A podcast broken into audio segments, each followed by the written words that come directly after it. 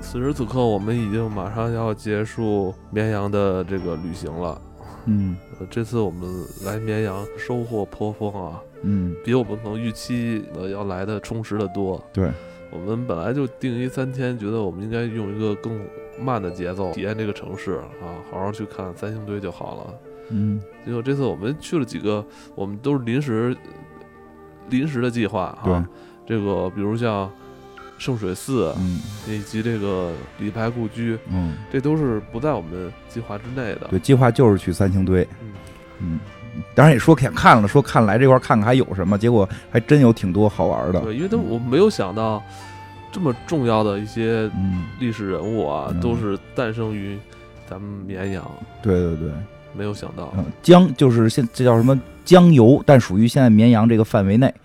嗯，因为他们好像是说绵阳代管的一些这个县啊什么的，嗯嗯，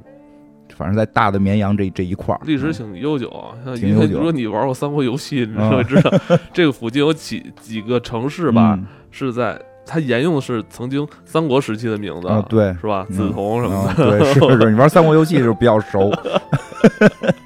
周五下飞机，我们放下行李就去那个圣水寺了。嗯对，搜了一嗯下，说这边儿那个比较有名的旅游景点儿，而且离我们住的地儿比较近的，叫这个圣水寺，嗯，然后去了，然后这个嗯比较有意思的是，我们刚到那块儿就被好多人这个在这儿推荐让我们买墓地，嗯想让我们留下来， 对，彻底留下来。所以可见这 个非常热情啊，很热情很很热情啊留然后下来对，我们都紧张了。我说我们到这地儿对吗？这不是应该是个这个寺院吗？这个，但是后来听说这个寺院的后山确实是这个就是墓地啊，这个陵 园，陵园啊，这个风水宝地吧。对，嗯，然后其实圣水寺大概介绍一下，就是本身圣水寺说是在唐朝时候就已经建成的了，嗯唐朝时候就建成了，然后后来这个战乱什么的，就确实有一些损坏，有一些翻建。但现在我们看到的圣水寺，我记得应该是八十年代重建的，是八十年代重建的了。然后这个本身圣水寺还算比较好看吧，因为它这个重建之后呢，也找了这个就是二零二零零五年，好像就就是这十来年前的事儿，他们建了一个这个所谓的这就什么各种这个罗汉雕像，这个雕像一个群像，对对对，嗯，说是有二百多个，二百二十五个好像说是，是吧？嗯，二百反正二百多个吧。我一开始以为是一百零零八08个罗汉对那 种感觉的，嗯不知道这数是怎么因来为这的。个嗯这个雕像还挺飘逸的，它是建在也是建在这个山山上吧，啊应该算是建在山上。哎，对对对，其实这也是一特特色吧，因为以前在北京的话，其实看到很多庙啊、观啊，都是这个在平地儿建的，对，平地儿建，这个是依山而建。你从一个店到另一个店都得是这个要上爬一段啊，对，要爬一段，而且它依山而建的话，也不可能是这个这个四平八稳这种正着的。呃店都是这个正着，但是这个你从一个地儿到另一个地儿都得是这个曲了拐弯的山路，对吧？所以就是这个这个在山间这儿有一个这儿有一一一一间这个这个这儿有一一间房子，那儿有一间房子的。然后所以在这个整个上山的过程中，有那么一段儿有那么一段儿这个上山的路是周围两边儿啊建的都是这个嗯这个雕像，新新建的雕像。嗯，怎么说呢？呃，我觉得跟我们传统的一些在这个寺院里见到的不太一样，它很这个就是相对来讲是更有动势啊，就是生活化一点儿，喜笑颜开的这些这些这些这个对罗罗汉汉们喜笑颜开啊，这个嗯嬉皮笑脸，都是他们生活中的，就是人们生活中的一些对对形态，对对比如吃梨啊，嗯吃梨，然后看着你吃那梨，个， 嫉妒你吃梨，啊然后开心啊，然后嗯人们就是那个，然后演奏乐器啊，对，演奏乐器的。然后在那儿啊各种各样对对的对，什么都有，还有这个济公啊，对济公长老，然后一看就是按照咱们那个小时候看那个济公电视连续剧那个造型做的，对。对，然后我觉得挺逗的，还看有那种就是骑着动物的，什么动物都有有，很多都是有很多罗汉骑着坐骑，对，然后养着宠物，对对对小龙啊，对，其实比较有意思的是，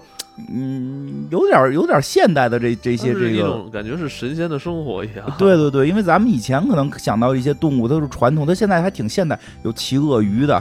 玩蜥蜴的，然后嗯 对吧？骑那个好多看着就跟魔兽世界里的坐骑似的了，啊挺有意思。嗯、而且而且有那个就是但是确实有几有几块，我觉得雕的还比较好。你说这个是说到了什么这个这个旷世杰作，咱们也不好说。但是确实有些地儿跟传统的这个佛像雕塑有点区别，就是而且就是那个什么孔雀大明王那块儿，就是雕的是这个一个骑着凤凰的一个这个这个。应该是大明王吧，我觉得是大明王，骑着凤凰的，骑着这个啊，骑着孔雀的，骑着凤凰的，还挺好看的，而且它是依照依着这个山来雕的，嗯这个动势也都比较有意思，对，就是还还挺好看的。还有一个那个像那个长手长脚的那个街霸里那 长手长脚瑜伽嗯瑜伽，对，对，开始那个艾文跟我说你看瑜伽，我以为是有人在那儿练瑜伽呢，我说没看见有这瑜伽垫儿，人上头比划呀，啊，一看是有一个这个雕像雕的跟这街霸里瑜伽的长手啊打出很去，飘逸啊，对每个造型各不相同，所以你想，对这个这本身就是一件很壮观奇特的这个场景啊。二百多个人都不一二样嗯百多个罗汉长得不一样，然后他的面部表情也不一样，他所做的事儿也不一样，对他与他身边的罗汉还有互动，对对对，所以他简就是你看起来游览下来，嗯它是一个仿佛一段这个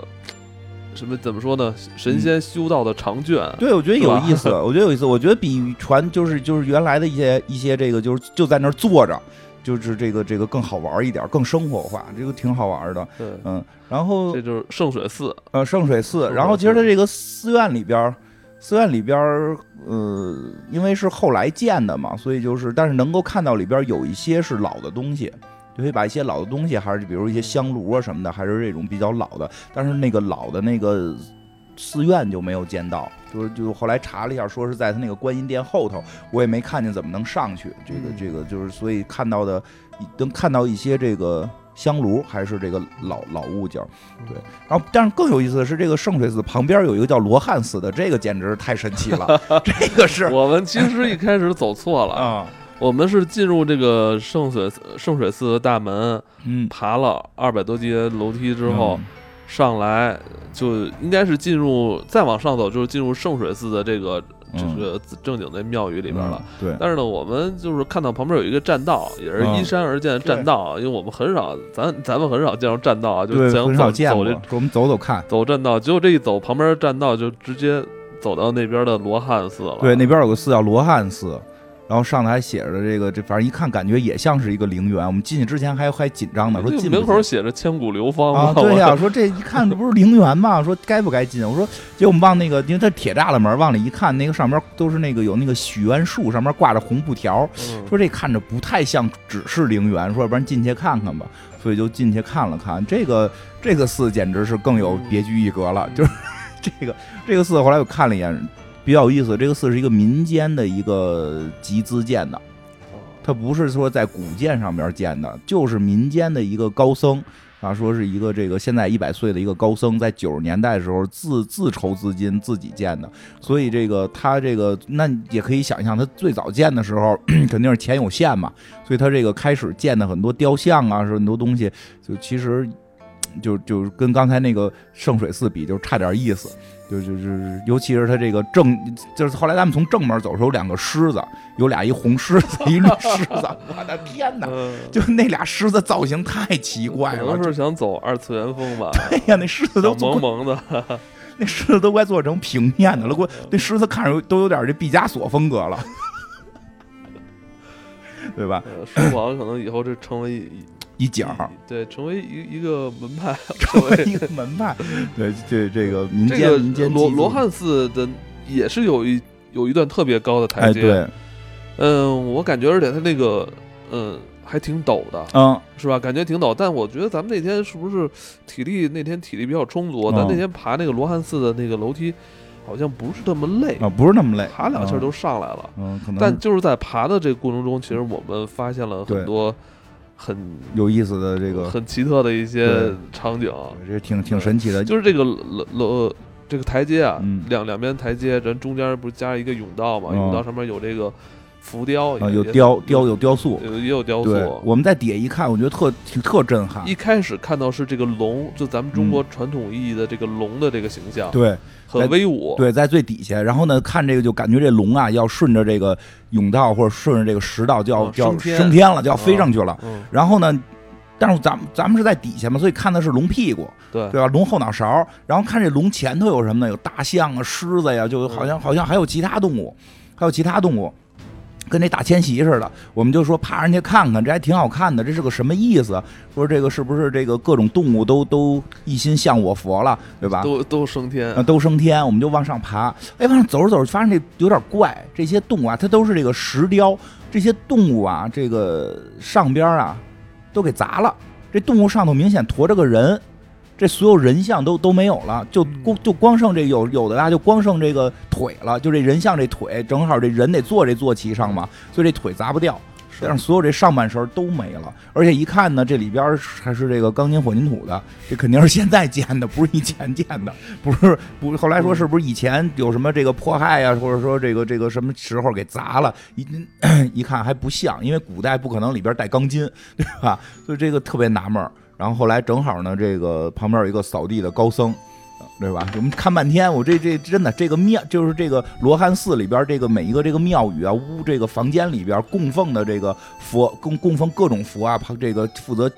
敲磬啊，负责这个介绍的都不是高僧，都是这个阿姨，对，都都是这个工只作人有员。这个台阶是高僧在打扫，只有这个台阶高僧来而打且扫。我觉得打扫起来那就更是，他打扫方法我觉得更特对殊。啊、他也不给扫干净了。他就是每一节儿，他把这个灰灰土土啊，还有树上掉落什么松子啊、嗯这些树叶啊，嗯就把每节台阶这些杂物全扫到这个台阶的一边，啊，一边儿然后就再扫下一节。对他也不搓了， 也不搓了，也反不正给扫哪儿我去。我不知道是不是，我不知道是是不是人家那个老老和尚有这是修行。修行，或者说人家有一种特殊的人自己的这个打扫方法，嗯对我不知道，但是觉得这个也挺，我没见过。没见过。然后没见这过个，好像我就说金花，你去问问老和尚，嗯说这个，这个，这个，这石雕上面是怎么回事啊，？怎么给嗯没有了？结果我是说你凑到前面去，我就想让你凑前面低声问问，结果你这隔着好几米，你你就问，哎，这上面人怎么没了？因为它中间隔着那个雕像嘛，我过不去。啊，怎么没了？对，我说一下为什么啊，因为因为那个雕像是隔在这个这个这个楼梯中间的，你要想跨过这雕像，得一直爬到顶儿。我们当时在中间儿，然后那个高僧是在我们对面儿，我只能冲着他喊，我冲着高僧喊，我说师傅，这个雕像上边是不是有人啊？然后他就说是，我说那人去哪儿了？对吧？高僧就开始就有点不高兴了，没没也没不高兴，我觉得不高兴了。是吗？我觉得高僧还行。高僧说：“啊，你知道有人啊，你知道就行了，你心里知道就够了。” 我觉得，我觉得我我悟了，我觉得我在这个这个罗汉寺有了一个有了一个这么一有个了一这个悟参悟， 真的这个叫什么？有了一个机缘，是吧？对对对你那个其实这可能也可以帮你日后解决一些你的生活对对中的对难题。对对对，好多事儿其实就是这样，你心里知道就行了。对啊，你这上面破坏了，你看到了，其实你我想就是你知道有与没有，其实它都在那儿，其对实跟你没有关系对。但你如果心里有，那它就是有。对你觉得啊，说哎呦这上头有，我认出来了，说这底下青牛，这个这个嗯白象青狮，这是文出不前，我得赶紧告诉大家呀，嗯没必要，大家没有必要过路过都知道有，你知道就够了。你没必要，对啊为什么没有了？对吧？对，所以我觉得那天那个 有季风，老老和尚就是说这话还挺有禅意嗯的。我觉得有，禅意，有季我风。觉得也当时一下就让我嗯，茅塞顿开了，我觉得解决了我生命中的很多难题。嗯心里知道解就决够了生生命中的那些什么求不得呀，嗯什么什么对舍舍不去啊，就那对那种东 西。真是，就这个有季风，我觉得挺这越琢磨这事儿嗯我越越值得思考。对，我觉得这个是那天给我们很大震嗯撼。所以后来我觉得可能就是没了，其实就是一个哎考验你。有没有发现，其实你到这种寺院里边儿，就是嗯如果你有机会跟这个寺院的嗯这个。呃，这些师傅、嗯是吧？能如果聊上一两句天儿，嗯，呃有可能比你那儿拜一天可能都管用。是就是你我对觉你得管内用心的那种是吧？对对你对你拜是你想去求啊，求一些求点东西，西。对吧？但是你如果跟人家有有这么一种对话是吧？嗯人家可能恰好能有几句话能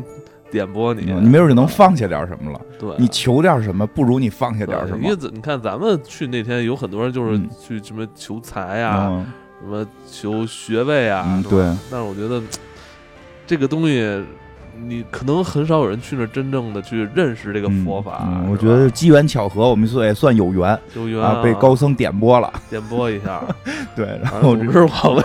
反正总之也不知道为什么上边砸了。对对对，但是后来我查了一下，是零五年的时候还是彩色的雕像呢。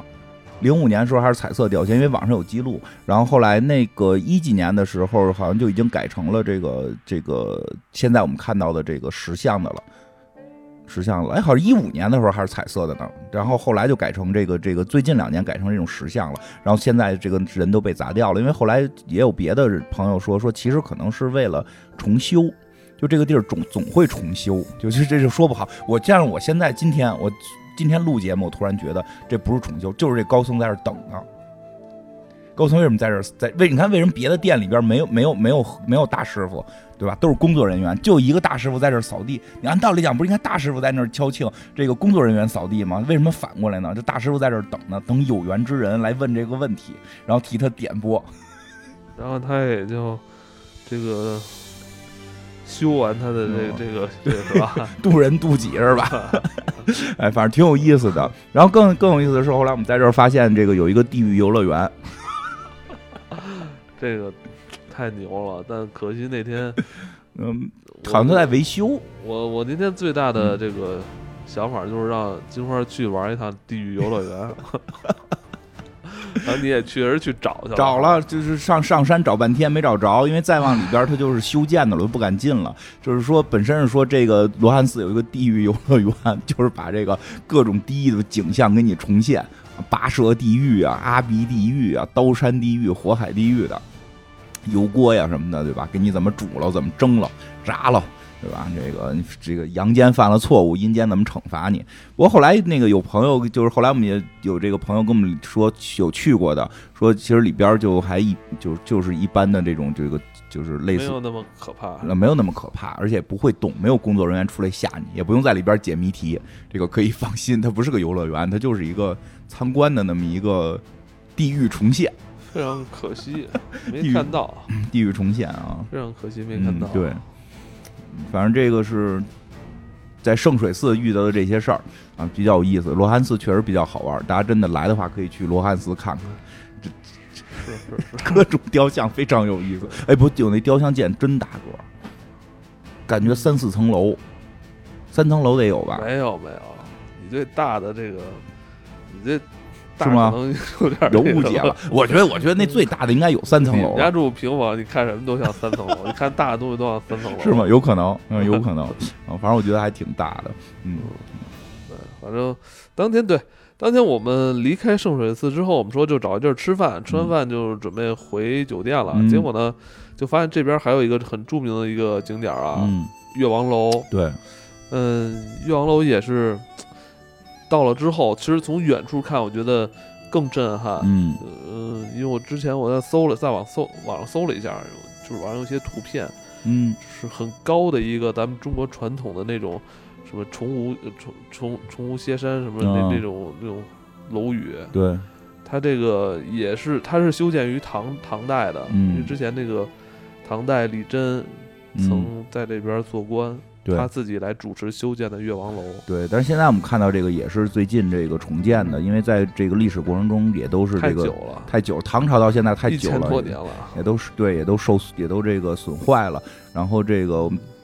后来就登了一下这个越王楼，说上上去看一这也看吧。挺累的。对，就是爬完圣水寺，又爬越越王楼，就发现这边很多古迹都得爬山。然后呢，这个还挺好的，我们这那次雇上了这个导游啊，因为这个本来说买完票自己逛吧，结果被嗯旁边这个这个介绍语给吸引了，说这个一百块别钱，介绍一 ，个戏我被介绍语吸引了。说有那个美女文青全程带你讲 解，我觉得那文案写特别逗。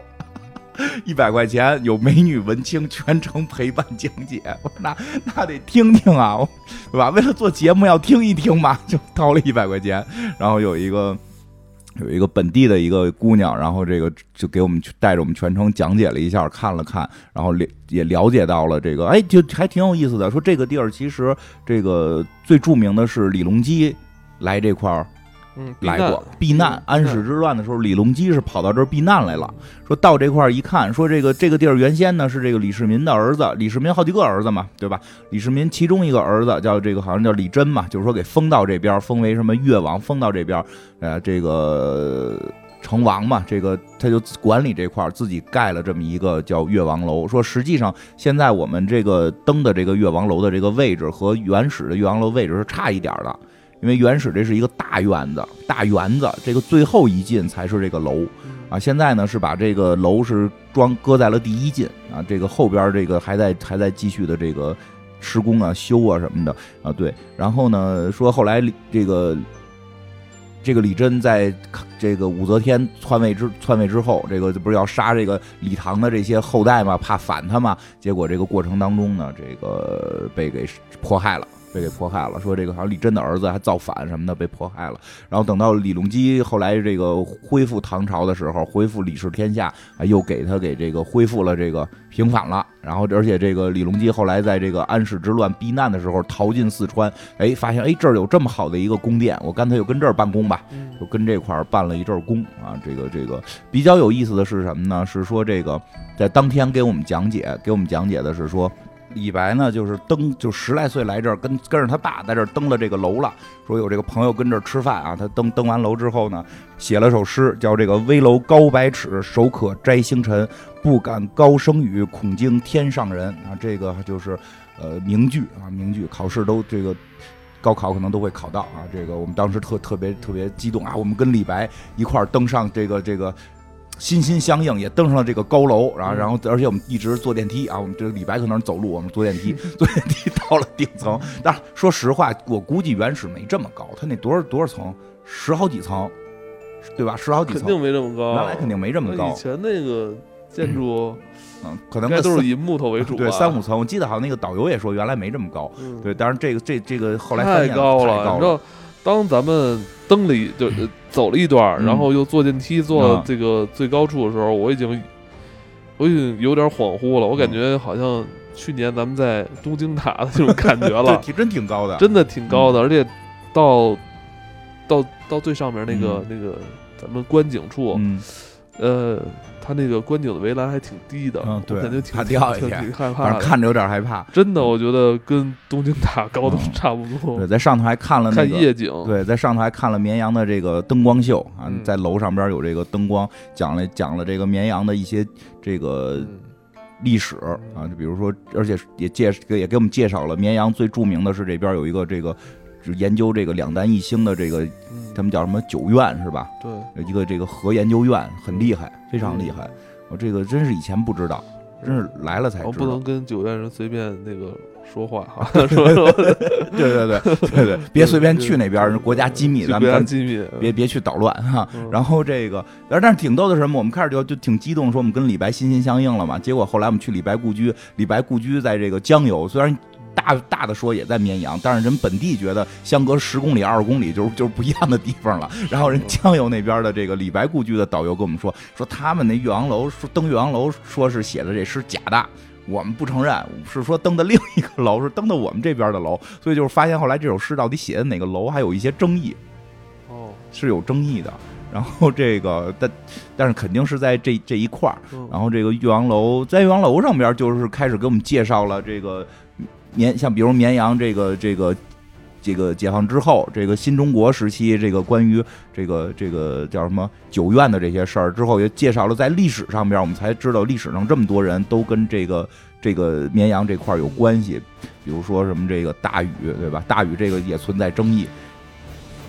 反正大禹这个事儿，我们也挺震当惊时。我们也挺 震惊，我们也挺，震惊，因为好像咱们从之前也很少去。去去讲大禹到底是哪儿人哈？啊对就对他他对已经变成一个神话中的人物，对对对，他都快成快成神的那种人，感觉他也特别忙，到处去、啊嗯到那处个走，到处啊走到处是吧？走从来呃很少，很真的很少有人去讲大禹到底是哪儿人，其对实他他是哪儿哪儿人出来好像都不太重要，啊是吧？他这是有没有说历史上是不是真实存在过这个大禹？他这是哪儿人？好像不怎么考考证啊。比如说这个女娲是哪儿人，也都不考证。感觉大禹应该跟女娲他们是一样，都是这个神仙级别的，人家能能能这个孙悟空那如意金箍棒都是人大禹给扔到水里的，对吧？这这这比孙悟空厉害呀，得对吧？就是，但是就是说，实际上说夏王朝说有那大禹可能也真的这个，因为史记上有记载大禹嘛，当然史记也记载了其他的神话故事，但就是说，哎，这个这边说是在绵阳这个现在的这个这个管辖内的这个叫是不是现在管辖还真说不好，因为他们说他们有一些行政变化，就是说是在这附近叫北川的一个地儿。后来我真看了很多资料，是说还也这种肯定一般这故居有争议，说汶川跟北川都在争大禹是不是这个他们这儿的，但实际上说实际上不管是汶川还是北川，其实都基本是属于一个地儿，只是后来的行政区区域划分出现了问题，都是说是这个这个四川这边的。说，但是呢，中原中原还有一些地方也在说大禹是他们那儿的，这个这个争议我们我们也没法断定到底是哪儿的啊，没没没法断定。但是确实在史史料中也有记载说，这个禹兴王这个禹禹王是兴兴于羌啊，这个是是是可能跟这边有一些关系，对吧嗯？当然，当然在我们那个付费节目里边，其实这这块儿多聊了聊，就关于羌羌可能是怎么回事儿，其实也它也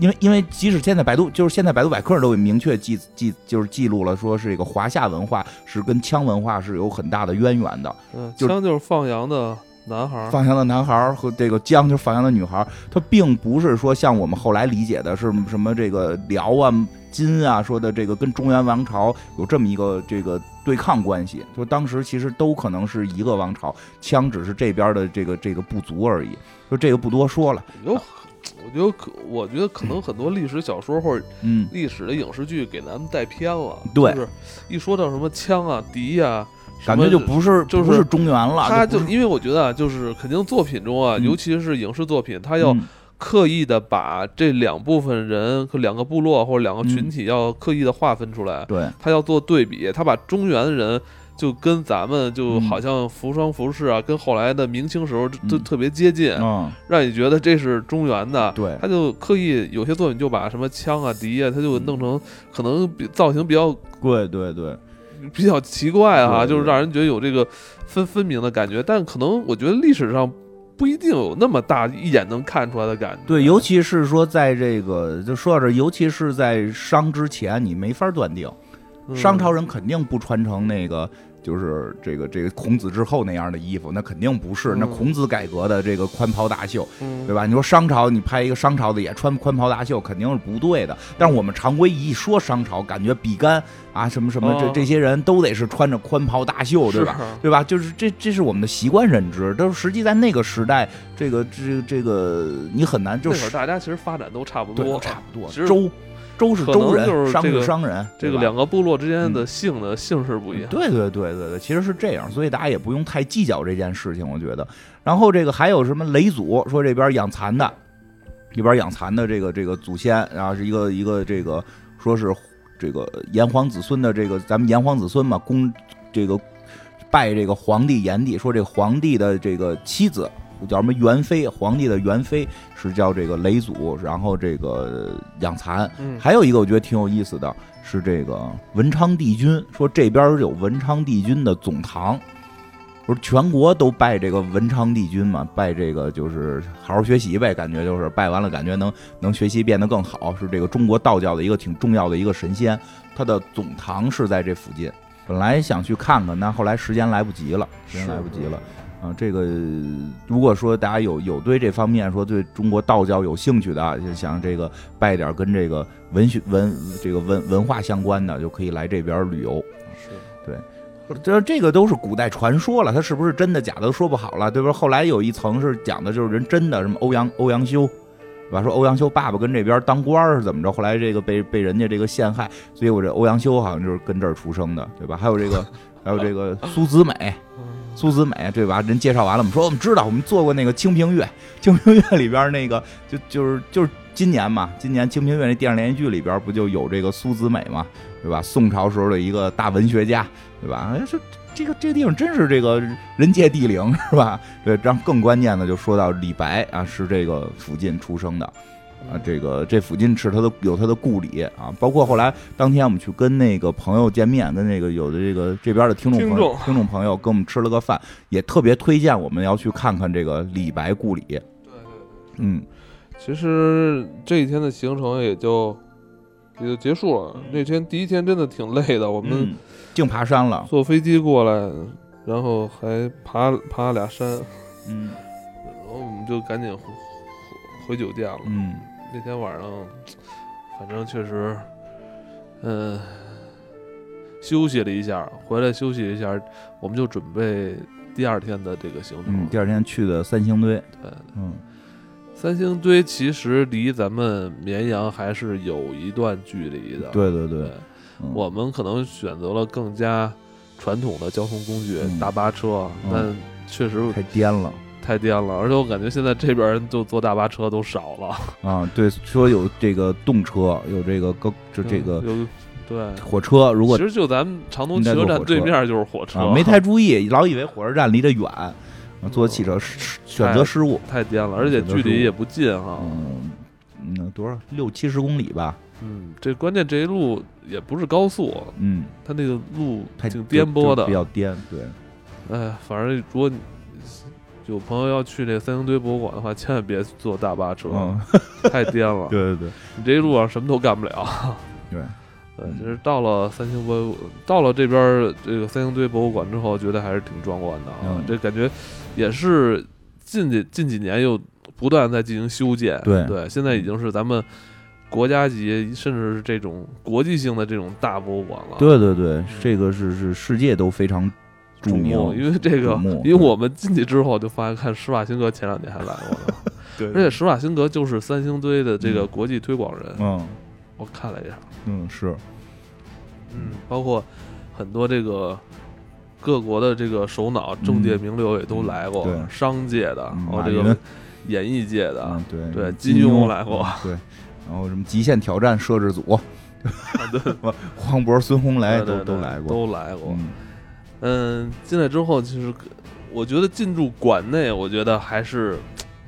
一下就给人那种。远古时代那种嗯历史的悠久感， 是，嗯对，这里边儿就是参展了。其实它是从整个三星堆这个呃科考这个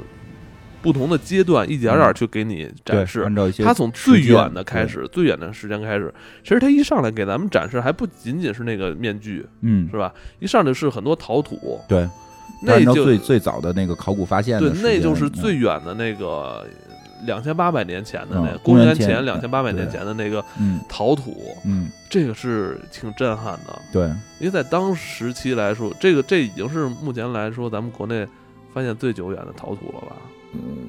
说不太好，反正是是比较比较久比了比，较久远的了，是不对是，非常久远，而且感觉那些陶土不是简单的那个平平挂挂，它有很多那陶嗯有土纹有是纹路，有纹路，而且是有造型的。嗯人家有的那种三三角杯，它就是嗯还是给你做成这种圆锥形的啊图儿。对对对，是有设计， 嗯，设计，对，我觉得他们当时已经不满足于这个日常使用，嗯，不不但只是屎了，不只能得有使用，还得有是装那饰嗯对，有装饰的这作用。怎么样？你当时觉得陶土这块儿，啊行，挺挺好。这个确实见到了，确实在三星堆见到了非常多的这个震撼的这个这个文物。 乐什么呀？确实是嘛。更多的还是听那什么吧，你就都都说了，后头说啥没说，我觉得我昨天好像没说啊？没说陶土的事儿， 嗯哦，没没说，说陶我 忘土的了。事儿，忘了 是吧？我对，我觉得得除了陶土以外，嗯其实还有一些，还找到了一，就是你能找到一些就象牙是吧？对有象牙的那个，呃，就是巨型象牙，巨型的象牙真的啊嗯很长很大，嗯巨型它象牙包括贝壳，嗯然后我觉得那个博物馆做的特别好的是，它也把那个当时世界上同时期其他文明对所这个考古的一些发现，嗯，跟咱们三星堆是并列起来，就是对理比解，有一些就对比，就是嗯其实让你看得非常这个直观，对吧？您能了解到当时这个东西方文明、嗯乃至全世界这种远远古时代的文明，到底是一个怎么样？感觉是一个就像一个起跑线一样 哈，大家从这边一起起跑，看这边大陆是哎。也跑过来了，嗯那边也跑过来了，大家对一点点嗯跑，一起跑，然后跑到某个阶段，好像好像就是这个不同的文明不约而同就换上了一个什么青铜器了啊， 对对这对个换成又换成那个嗯金属的这个这东西了，就特别有意思。啊嗯我觉得这个这看起来还挺直观的。对，嗯，差不多了差不多了。啊，差不多反正了。昨天我们也录了三星堆了，如果大家感兴趣， 对如果大家感兴趣听我们说三星堆的话，其实可以去找那个周二的节目，对对对，嗯那里边我们会好好讲讲三星堆，说跟外星人有没有关系啊？对对对对，三星堆跟这个华夏文化的一些关联啊呀、这探秘和三星堆，对吧？一些这个中原文这个中国文化的一些起源的一些猜想。对的。对，其实可以去听听我们的周二的这个节目。我嗯，觉得反正大家如果有兴趣来三星堆的话，一定还是得找一个导游。对，那天我们来的晚了，没没赶上那个没赶上 文青，没赶上文青啊。我们只能够蹭。就是，但是他们这他边他这个这边的导游就这个设备就比较先进了，他是导游给你每人发一个麦克风，呃呃发一耳机的，然后啊他在特小声说，他特小声说，我听不见，我得凑特别近，我都站那个导游后头偷着听，嗯比较有意思。嗯，嗯，反正很值得来，我很值得找一个导游来去讲对一对讲对，挺多的东西的。当天咱们还去哪儿了？没有，结束后来就回来了，就哦因为对三星堆咱们太远，颠他一天。对对对，但是当当嗯天是我们也还有一个保留节目啊，嗯就是也是跟咱们当地的这个听友见面，啊对对，。咱当地有一个咱们一个老年轻的老听友听老听友是从对零七年开始收听咱们节目的嗯小万，嗯，小万在这边的这个读研究生的，对，但是他是从大学开始就嗯坚持收听咱们节目 嗯，对对对，然后从零七年一直收听到嗯现在。 嗯，小万他也不是本地人，他是被绵阳或者说被四川俘获的一个福建 人。我的一个福建人 你可以就是对明显听出来，他他是完全是就就不想走了，不走但。了，就是我们一起吃火锅，嗯然后聊天嘛，嗯完全就是听他说他他是如何被这个绵阳所捕获 的，是 吧？被吸引，被吸引，被留下，被留下。然后说这个研究生毕业了，说那是得，嗯我说不回到这个这个老家那边，不，我去成都哦了，我不能离开四川了，我不想离开四川了。我说这个地儿太好了，这个地儿，这个真的，这个天府之国，然后大家都非常的 happy 啊，就是这个，对吧？说下班之后哎跟我们是使劲讲我们大学时期如何打麻将，如何搓麻，对，如如果何唱唱黑 KTV，吃火锅，我都吃成长阳，我还坚持吃火锅，原来我不吃辣的，对吧？现在又吃辣的嗯，继续对坚持 吃，继续啊坚，持。对吧？对，说绝对没有九九六，我们这儿绝对没有九九六，嗯我们这个都是六点就下班打卡，然后去、嗯去吃，去、说那去个开开歌，然后打麻将，。说那个说他实习嘛，工作说单位说那个管晚饭管打车人都不不不不要，嗯不等就不不需。就要就不需要，对吧？嗯嗯。确实是这边的这个，说说真的，确实这个像昨儿咱们看也是，这特别多一家子一家子出来吃饭的，其实这种场景咱们在北京已经很久没有见到了。北京你北看到京现在。满街的都是那个美团、饿了么，嗯是吧？对都是送餐的。嗯，这边送餐。餐的不多，不多，非常少。他这边送餐基本都是给酒店人做，嗯，对对对，而且就是说从吃饭的感觉看也不一样，其实咱们那边好多饭馆感觉是在商务，对，或者说是这个这个同事，或者是是是是这种感觉，这边感觉都是一家子，对对对，带着孩子呀、男什女么的，特老那特别多的是一家的，子出来吃饭的感觉，对，是。嗯呃，这边儿我看了，我问问那个，就是这边儿的房，嗯像咱们这个门口这些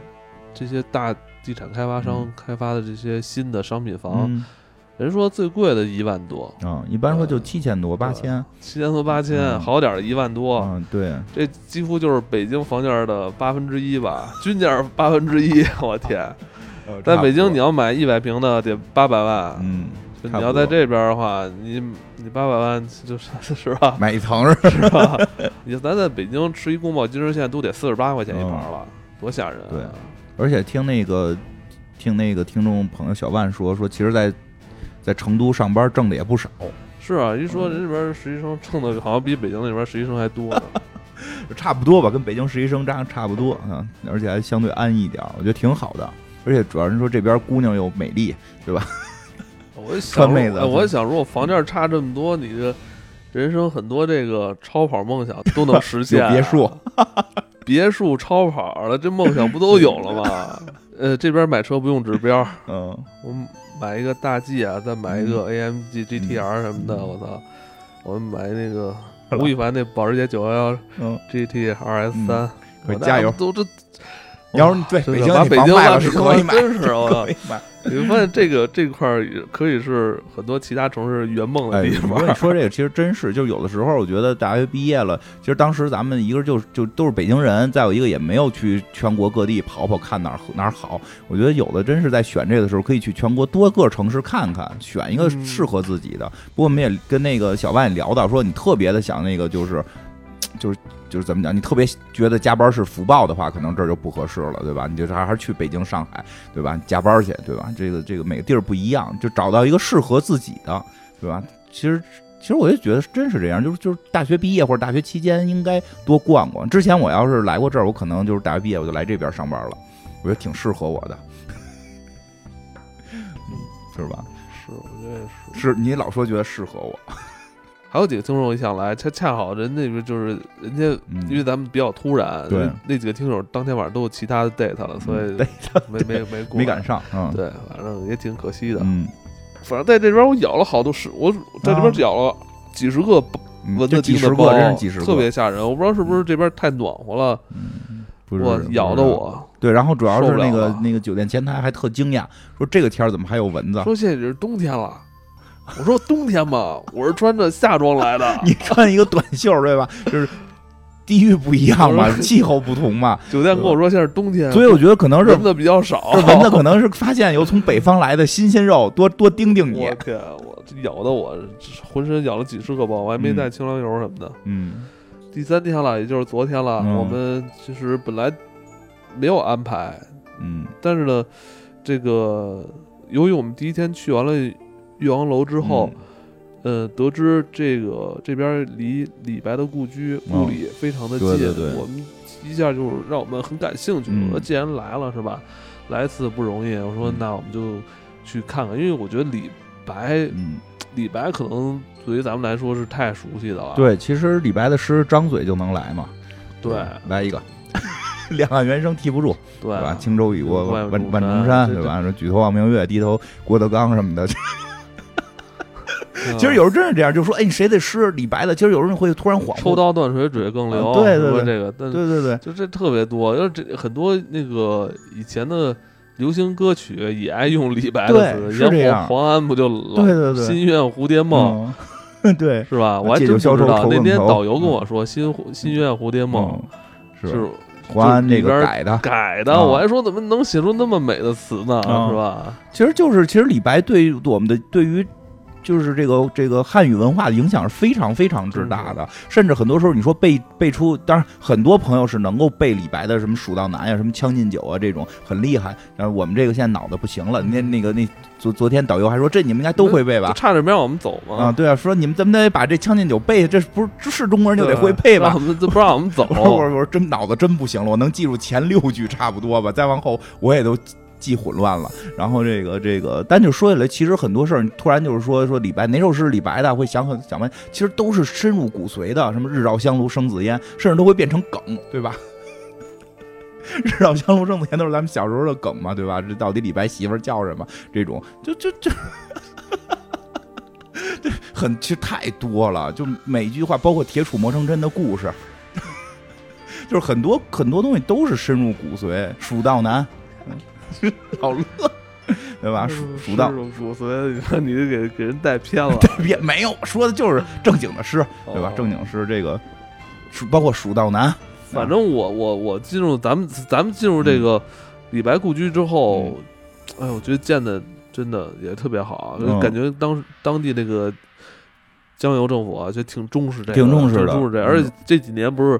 咱们有这个诗词大会嘛，啊这个综艺是吧，嗯也是推动了咱们真是这个挺好的嗯古，古代诗词的这个文化，对，就真是是挺好，挺好听的也。对对对，嗯然后。导游还跟我们说，你们应该多看看这个诗词大会。嗯他就不仅仅，他不仅仅是在那儿说念诗词、背诗词，嗯他很多时候老师在上面去给你讲这个诗词背后的含义，嗯对对对，讲这个作者嗯当时是在一个什么时间点、什么环境下去创作的这首诗。对你体会到了这个李白的这个人生经历，你再去看这些诗，可能会感觉更不一样。而且道友有说挺有挺好的，就是说，其实因为李白算浪漫主义诗人嘛，很伟大浪漫主义诗人，说有时候你心情不好的时候念几句，你心情可能就能够变好一点。我觉得确实非常是的豪迈。啊，千金散去还复来，对这这多带劲啊！因对为，导游说是毛主席之前就这么说过，对毛主席说说的倡导说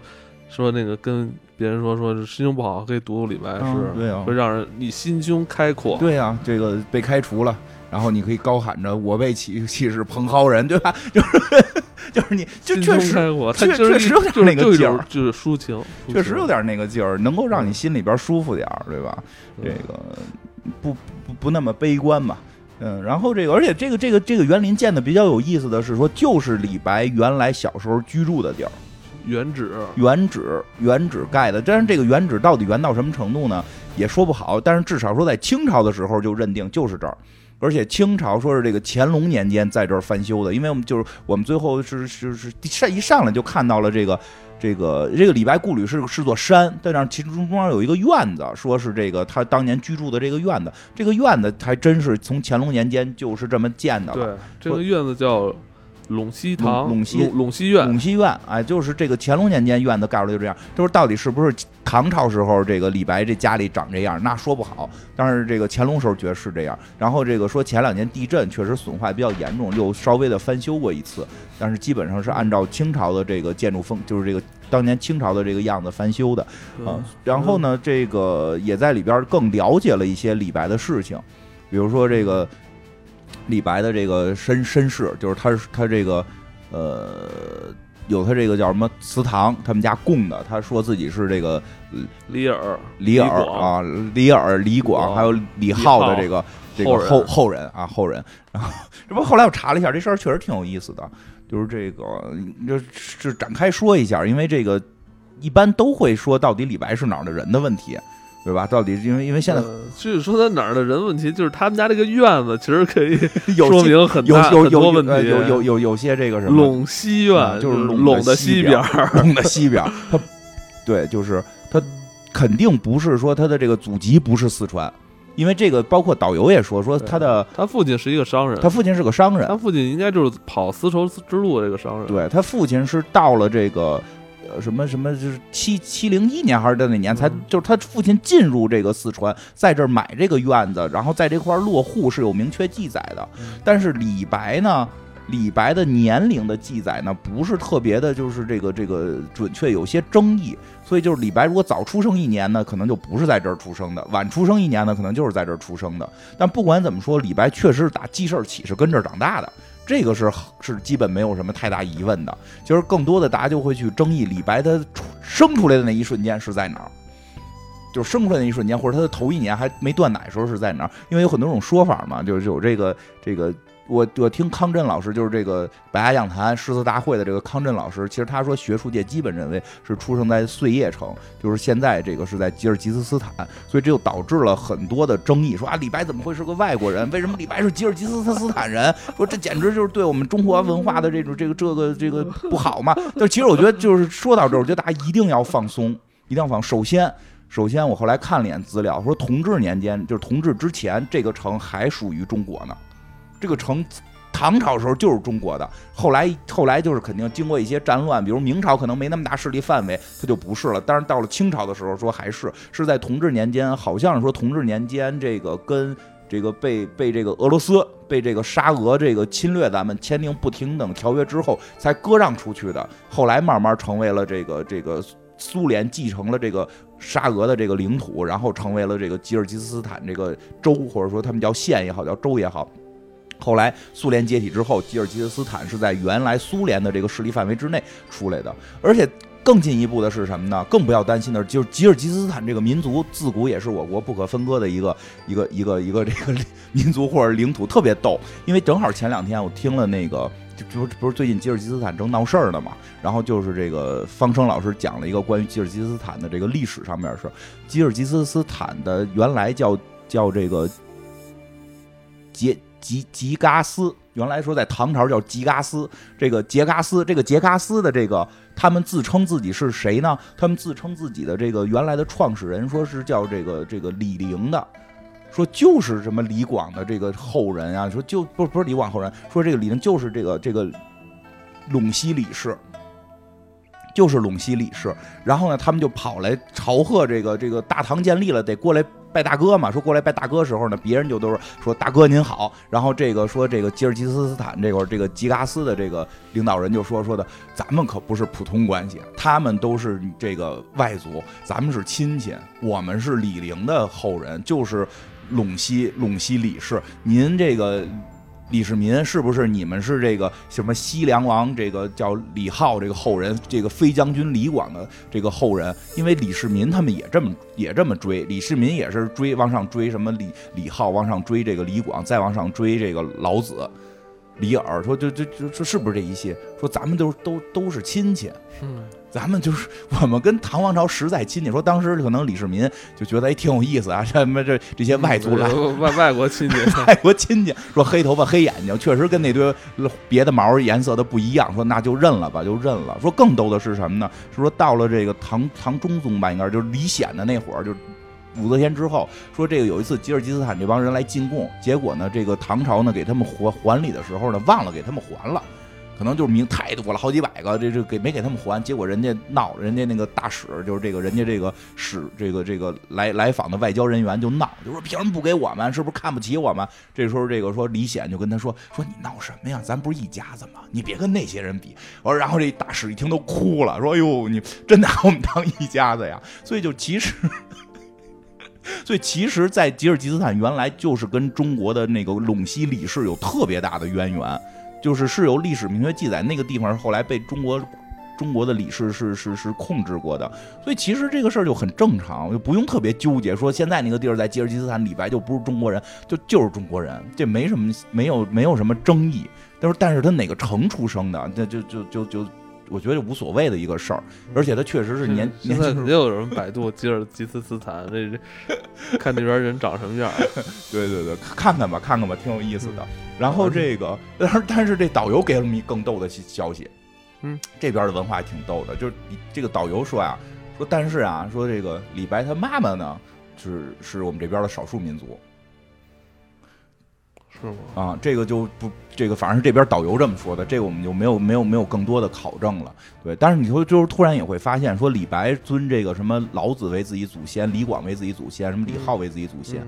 其实跟唐王朝尊的是一样的。嗯，所以李白好像就是说他自己跟这个唐氏是有关系的是吗？啊，就是唐氏的亲戚。但是后来我也看康震老师说，说可能他们在这个西迁过程中，或者说是丝绸之路做生意，或者说因为其实李白的父亲到底是这个身份也有各种猜测。现在大量的说是这个做生意，说是一个巨富啊，这个这个非常有钱的人，说这个在这个过程中可能家族谱丢了。就是家谱丢了，所以就导致了李白后来呢，就是跟所有他们家族的人都自称小辈儿，因为你没法跟人排辈儿。你说我是我是你爷爷那辈儿的，凭什么呀？你家族谱拿出来，拿不出来。所以说是，包括说后来李白晚年说自己是这个这个，后来不是咱们看那个说最后他找了一他个的叔父叔父家，说那叔父实际是他兄弟，就是跟他是他平辈儿了，但是他应该是族谱丢了，他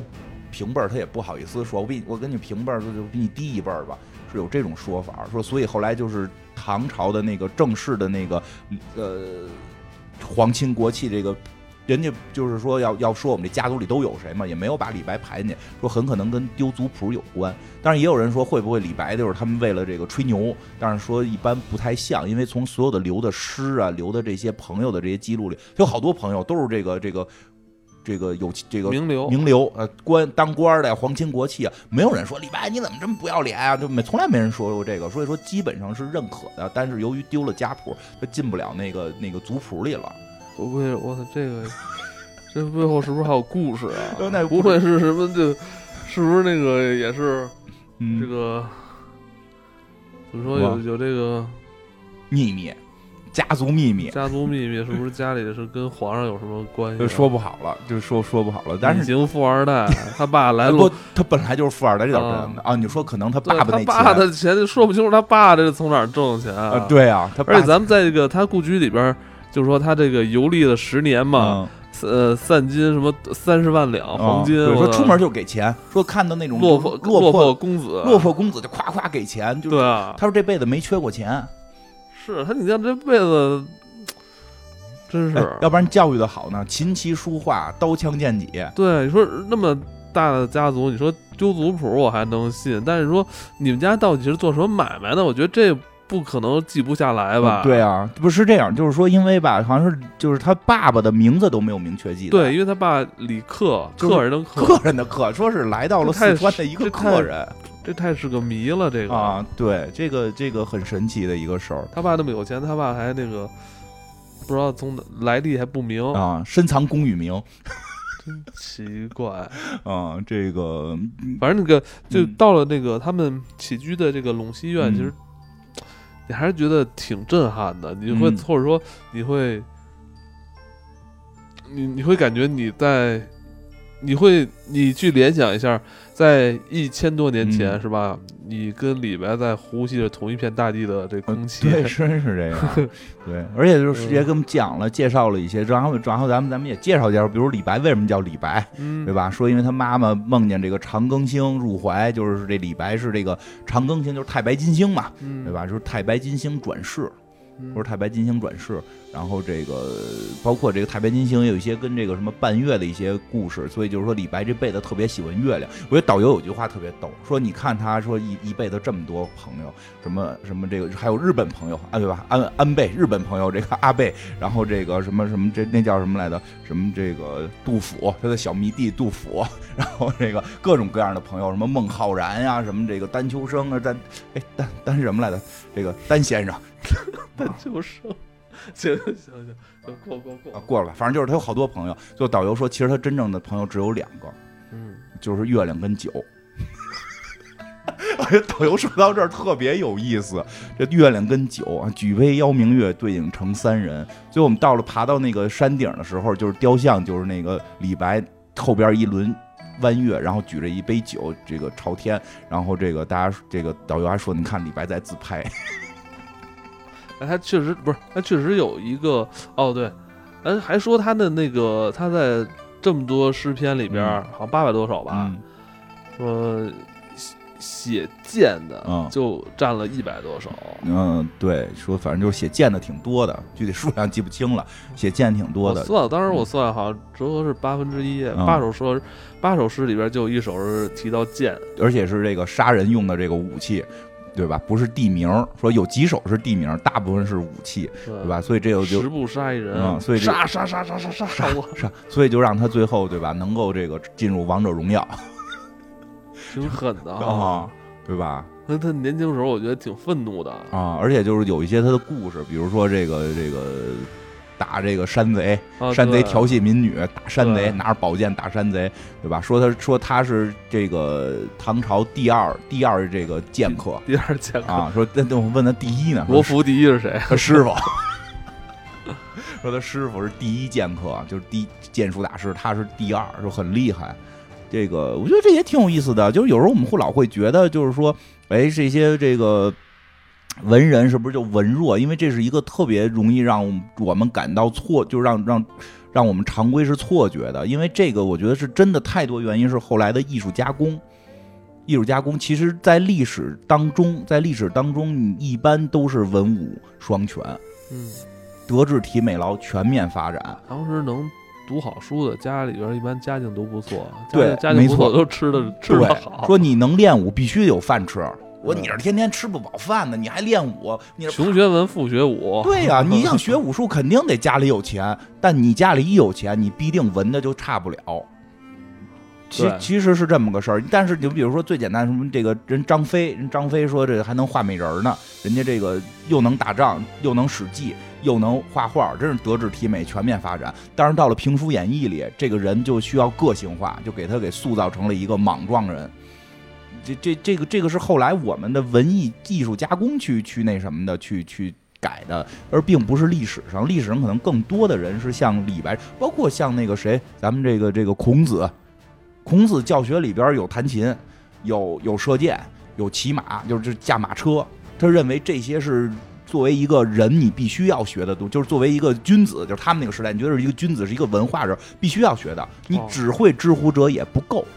有啊要不是老是在前面下边儿人摇头晃那脑的吗，对，那都是后来一些影视剧加工是吧？啊啊。六艺六艺里有多少是是是美学的，多少是这个哦这个体育体育的？其实这是我们自古至今的一个一个一个想法。就被这个孔子师这摇头对，晃摇脑头晃脑，知乎者也。对有有朋自远方来，不亦乐乎，对吧？其实反而不是，包括李白，这就还挺明显。他那个我们在这儿看到那些雕像，都背着把宝剑，嗯，对吧？都背着一把宝剑，这个身身体好，而且还要去打仗，老想去打仗，对他晚年还去还去打仗呢请兵带兵要去打仗啊！但是真是这一辈子也太惨了，这一辈子太惨了。卡巴多潇洒，啊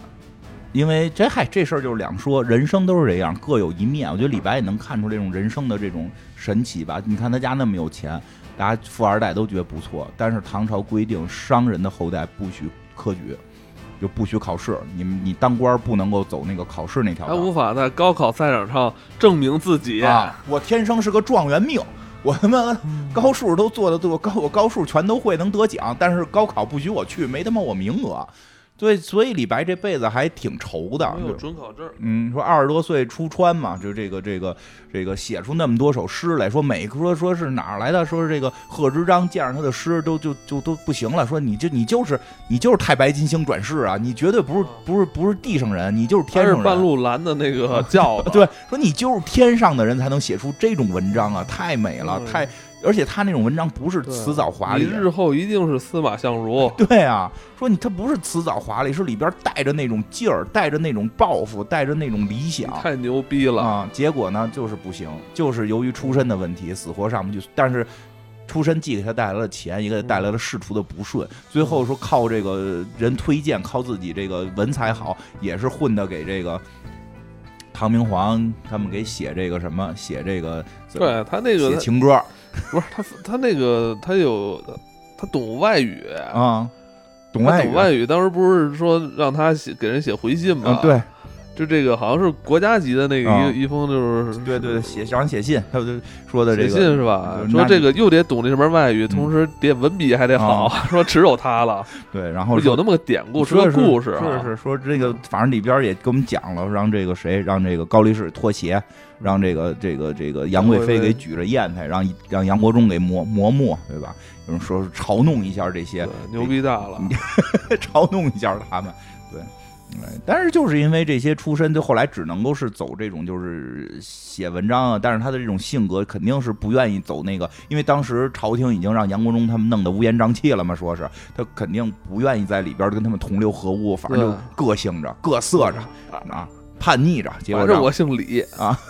然后就让皇帝给撵走了嘛。嗯， 但是后来晚年就确实是有点忧伤，因为他到再到晚年的时候，就是还是有着一心抱负，六十多岁了还想去打仗，还想去这个那会儿都安史之乱了嘛，这这还还想替替。替替国家出一份力，替替人民出一份力，结果这个加入了一个这个这个反这个叫什么，呃，就是一个王爷的一个军队，嗯结果后来里边出现了一些权力斗争，这个王爷被打倒了。他说刚去他妈俩月，刚上班俩月被打成了 这个反动派，直接给要要砍 要要要砍头，嗯就是太冤了。说幸亏他年轻的时候。救过一小伙子，说当年有一小伙子说看着有膀子力气，结果当兵不小心给他们这个粮库给烧了，结果让他看见了，说这这小伙子看着未来能能有这个大作为啊，就不要这个章伤子及怡人才是吧不是不是张章子怡是演戏的，郭子仪啊郭子说 说别杀他，说反正就给他救下来了。说人叫郭子仪，说到后来郭子仪后来是安史之乱平乱功臣嘛，这个呃京剧里边。打金枝就讲的不就是郭子仪的那个儿子嘛，对吧？郭德纲老师他们老老用这梗，那于谦儿老老骗他们一人，管他们来回叫爸 爸，来回叫儿子，就郭子仪这故事。到后来就说这个李白这回要要砍头了，当年他救过这小伙子，就当年人家李白当任侠救过的小伙子出来了，说别杀，说这个当年恩人，说看我老面儿给给保一条命，说就留了条命，就是发配这个发配到这个哪儿啊，反正就发配吧。发配的过程当中，走着走着，这个就写了这个白帝城了，这个朝辞白帝彩云间啊，这个千里江陵一日还。两岸猿声啼不住，轻舟已过万重山，就就是这会儿写的。完了之后，一年死了，就就就就，其实结尾还挺悲伤的。后来给我们，他也给我们讲了讲他去世的事儿嘛。这个说，因为我们知道一般民间的这个传说，其实是跟这个一些现在的这个话剧有关，有李白的话剧，据说这个濮存昕老师演的是特别特别的棒，就是结尾就是水中要捞月，然后掉到水里淹死了。就这样很浪漫嘛，一个浪漫诗人给他一个浪漫的结尾，说掉到水里之后呢，这个想捞月掉到水里，因为一直喜欢月亮嘛，然后到水里之后没应该是死，那应该是那个那个嗯，那水里应该是 酒，对，水里一壶一壶水都当是酒了，都对是啊酒，然，后又里边跟着月月亮又喝着，就是掉下去了，说没死，嗯出来一个大鲸鱼，给他顶起来了，金鱼还是鲸鲸鱼，大鲸鲸鱼啊，这个海里的，啊，对对，海里的大鲸鱼。 反正他那块雕像是那么画的，反正就出来一个鲲啊，可以也可以理解为就是一神鱼。神鱼能飞啊，它不是光在水里啊，给它顶起来啊，飞上天了。说你该回哎多少站立的呀？不知道， 说你该回到天上了，你也该回到你太白金星这个位置了，你就不是一个凡人，你是一个神仙。所以实际本身李白在这个在在人间嬉戏的这这这些年间，这六十来年的时候，其实也经常没事儿就修仙炼丹，要要当神仙。其实哎老李家的嘛，老李家的就是有这个老子的这个传统，得炼炼丹。对其实他也是有那种中国古代文人的一种特质，就是有抱负，有抱负，想想像儒儒家一样为为天下。为天下这个这个做贡献，但一旦仕途受损的时候，自己心里寻求一种安慰，就是我退隐，我退隐之后当神仙，就是我修炼自己。其实这这个这个，中国很多文人在仕途中遇到挫折，都是这么一个一个这么一个想法吧。我觉得倒是确实对自己也算是一种宽慰，对于后人来讲也算是一种这种寄托吧。就至少这么伟大的人，我们能相信他最后成了一个神仙。嗯，总之我觉得李白的故居也是不虚此行啊。对就是我在那个院子里边待了很久，嗯就是我一直在想找到那种穿越千年的感觉。，而且我想找到那种嗯一千多年前李白也在这儿呼吸着这这片这片空气，嗯那种感觉。对，而且而且我觉得也还有一个挺震撼，就是他那个碑林。其实刚去的时候没觉得说这个碑林会多多震撼，就是到那块儿发现确实挺厉害的是，说导游说是这个都是民间去花钱收集，然后捐捐给这个就是李白的很多爱好者，拓本，呃，对他本啊，或者说就捐过来去去盖这些碑林，是把这个，我觉得就是说，真的光是李白那是唐朝，而在碑林你会感受到中国文化的那一脉相承和这个历史当中一个个著名人物在你身边的出现，对吧？就是这个这个，呃，因为这些拓本它不是说现在不光是现在找了一个有现在找的书法家写的，还有很多是古代的，还有很多是是是领导人，对，啊我我就说那个，就说咱说古代，嗯后来这个文学大家都非常崇拜对他对嘛，对，所以就也会写他的诗，嗯是吧？然后我觉得这点就是你你特别牛逼，嗯你从来就牛逼人从永远不说自己是什么牛逼天下第 一，就是你后来的人对你争相膜拜，嗯对，而且是后来的牛逼人，哎 对后来牛逼人对你争相膜拜是吧？啊都都那个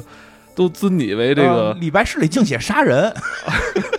他竟跟人吹我能杀是人，吧所以我觉得这个我我觉得这个确实是但特后别人是把你的诗刻在刻在这块儿，就这个对不一样，就而且就是真的感受到了，呃，就是你看李白诗里边从来没有说自己已经了不得了哈，啊，他就是主要都是吹在杀人跟炼丹上，喝酒，主要他主要吹在这几个事儿上，但大家爱他并不是因为他能喝，是因为他的诗。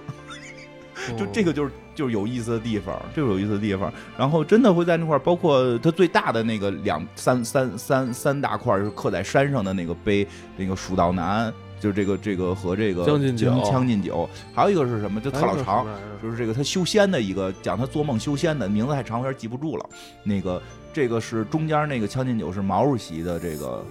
这个写的这个书法，然后这个另这个这个蜀道难是祝枝山的。然后这个另外那个修仙的那个是那个徐徐渭的，其实这你说这几位都是很，也都是大名人，对就这这种感觉，就光跟跟那个光看李白感觉还不一样，你会感觉到这个历史长河当中，这些人跟跟我们都一样，就那么喜欢的李白啊都特别喜欢。啊，对。对挺感动